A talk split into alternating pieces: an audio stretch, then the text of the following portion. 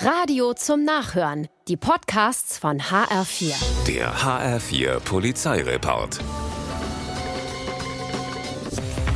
In Darmstadt wird einer Frau das Rad geklaut. Doof. Doch auf der Suche nach einem neuen findet sie es nur einen Tag später wieder im Internet auf einer Verkaufsplattform. Die Polizei wird eingeschaltet und man vereinbart ein Treffen mit dem Verkäufer. Zum Schein natürlich. Als der gut gelaunt mit dem Rad der Frau um die Ecke biegt, Dollarzeichen in den Augen, klicken auch schon die Handschellen. Der mutmaßliche Serientäter muss mit zur Wache. Streifenfahrt nachts um halb zwei in Kassel-Bettenhausen. Plötzlich entdecken die Polizisten ein Auto in der Dresdner Straße. Nichts Ungewöhnliches, wenn nicht im Gebüsch daneben der Fahrer sitzen würde.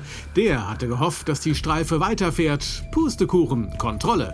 Jetzt kommt raus, der 43-Jährige hat in einem Autohaus ganz in der Nähe vier Kompletträder geklaut, von einem Neuwagen einfach abmontiert.